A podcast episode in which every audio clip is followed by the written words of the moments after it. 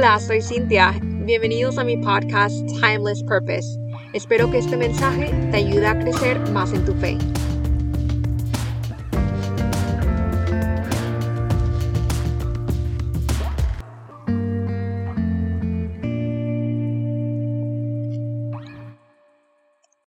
Creo que para conocerme a mí es necesario saber de mi vida espiritual, porque es una gran parte de mí la verdad es que no siempre he sido la persona llena de fe que hoy soy.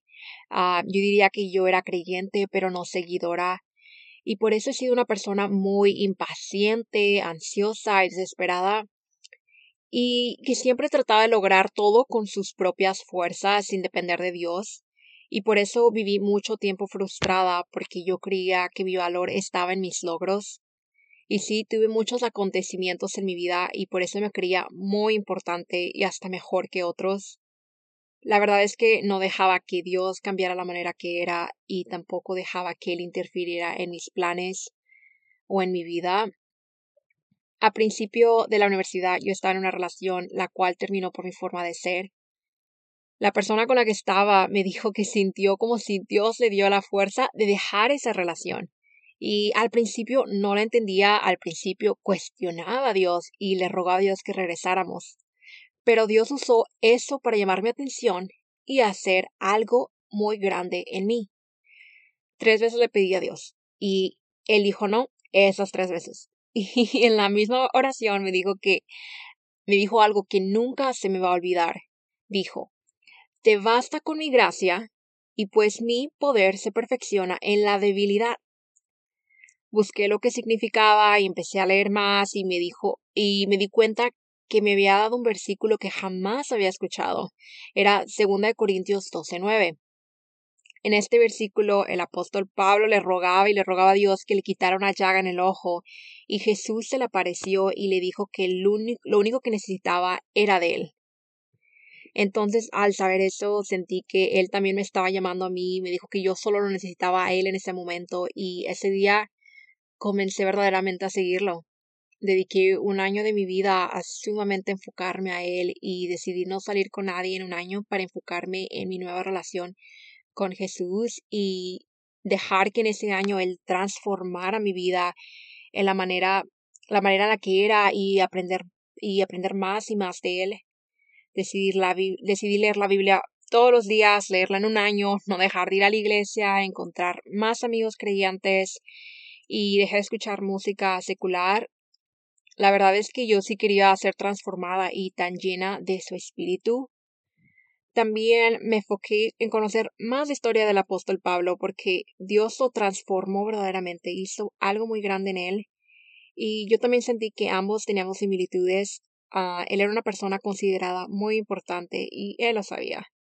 Y él por eso tenía un gran ego y no quería, no quería dejar quién era para seguir a Jesús. Pero Dios le puso en una situación en la que no le quedó de otra más que rendirse a los pies de Él y dejar lo que era para convertirse en lo que Jesús quería que fuera, un gran apóstol y un ministro para muchos. Entonces yo también quería ser cambiada y que Jesús obrara en mi corazón para hacer algo grande y hacer lo que Él me había llamado.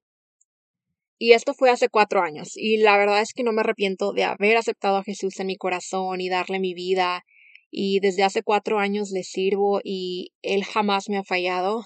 Cuando he estado triste y abatida, él me dio tantas fuerzas para seguir adelante, me dio paz saber que está conmigo en todos momentos.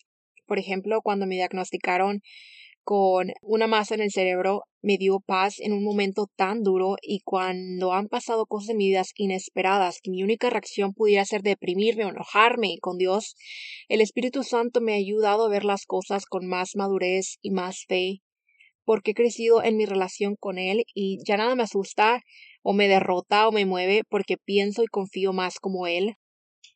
Entonces, también se ha hecho presente en mi vida de muchas maneras imaginables. Cuando no veíamos en mi familia cómo todo se iba a solucionar, él siempre hacía algo en último momento y nos demostraba que era muy fiel.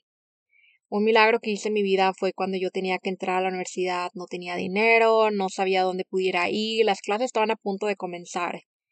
Recuerdo no haberme asustado de la situación, pero yo estaba muy segura que Él iba a partir el mar rojo por mí. Y yo exactamente con esas palabras, yo lo declaraba cada día. Cada día, cada hora que me sintiera ansiosa. Y Dios me dijo que hablara a una universidad que me había aceptado y que es súper prestigiosa y una de las más caras de Estados Unidos y que le pidiera dinero. Se me hacía muy loco simplemente hablarles para pedirles dinero, pero yo actué con fe y lo hice. Y lo que no sabía es que Dios estaba trabajando y que cuando yo les pidiera a ellos una beca de ah, una, yo les pidiera dinero, Él me iba a dar una beca de 150 mil dólares. En muchas situaciones que no sabía cómo pudieran funcionar, Él puso todo a mi favor. Y ahora hablando de lo que hizo en mi corazón, yo diría que aún sigo siendo impaciente y desesperada a veces, pero esta vez le rindo todo a Dios. Y dejo que cada día Él siga obrando en mí y dejo atrás como fui ayer para mirar hacia enfrente y ser la persona que Él me llamó a ser. Para terminar, les dejo un versículo que describe mi relación con Dios. Porque para mí el vivir es Cristo y el morir es ganancia. Filipenses 1:21. Gracias por escucharme y que Dios esté presente en sus vidas.